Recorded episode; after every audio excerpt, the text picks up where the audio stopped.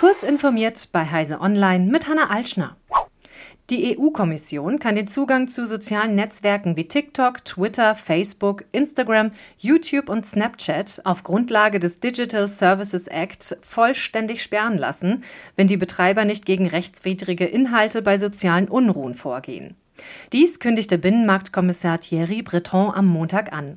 In einem Interview mit dem französischen Nachrichtensender France Info hob er hervor, wenn es hasserfüllte Inhalte gibt, Inhalte, die beispielsweise zum Aufstand oder zum Töten aufrufen, sind die Plattformen verpflichtet, diese zu löschen. Wenn sie dies nicht tun, werden sie sofort sanktioniert. Wenn die Verantwortlichen nicht sofort handelten, dann können wir nicht nur eine Geldstrafe verhängen, sondern auch den Betrieb der Plattformen auf unserem Territorium verbieten, so der Franzose. Die Vorgaben des Digital Markets Act sind wohl der Grund dafür, dass die Twitter-Alternative Threads in der Europäischen Union bislang nicht verfügbar ist und nicht die DSGVO.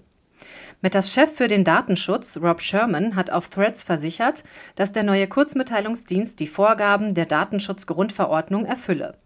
Aber vor dem Hintergrund anderer regulatorischer Vorgaben, die bislang nicht geklärt wurden, würde die Freigabe potenziell länger dauern. Angesichts dieser Ungewissheit habe sich Meta entschieden, ohne die EU loszulegen, um so viele Menschen wie möglich zu erreichen.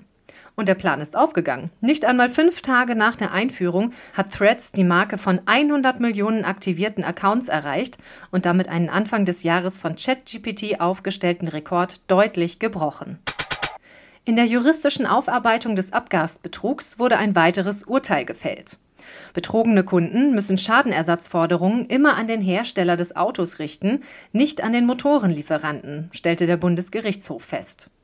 Der Autohersteller stelle den Verkäufern der von ihm hergestellten Fahrzeuge die Bescheinigung dafür aus, dass das Auto den europäischen Normen entspreche und garantiere die Einhaltung aller Rechtsakte.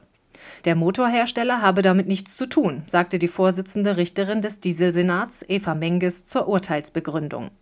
Diese sogenannte Übereinstimmungsbescheinigung muss jedem Auto vom Hersteller beigelegt werden.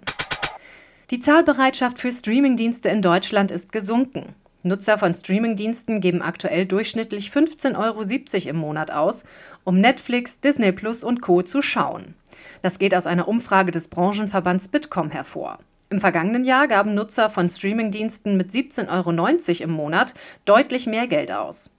Die monatlichen Ausgaben für Streamingdienste fielen sogar unter das Niveau des Jahres 2019, bevor die Corona-Krise den Streaming-Anbietern einen großen Boom bescherte. Diese und weitere aktuelle Nachrichten finden Sie ausführlich auf heise.de.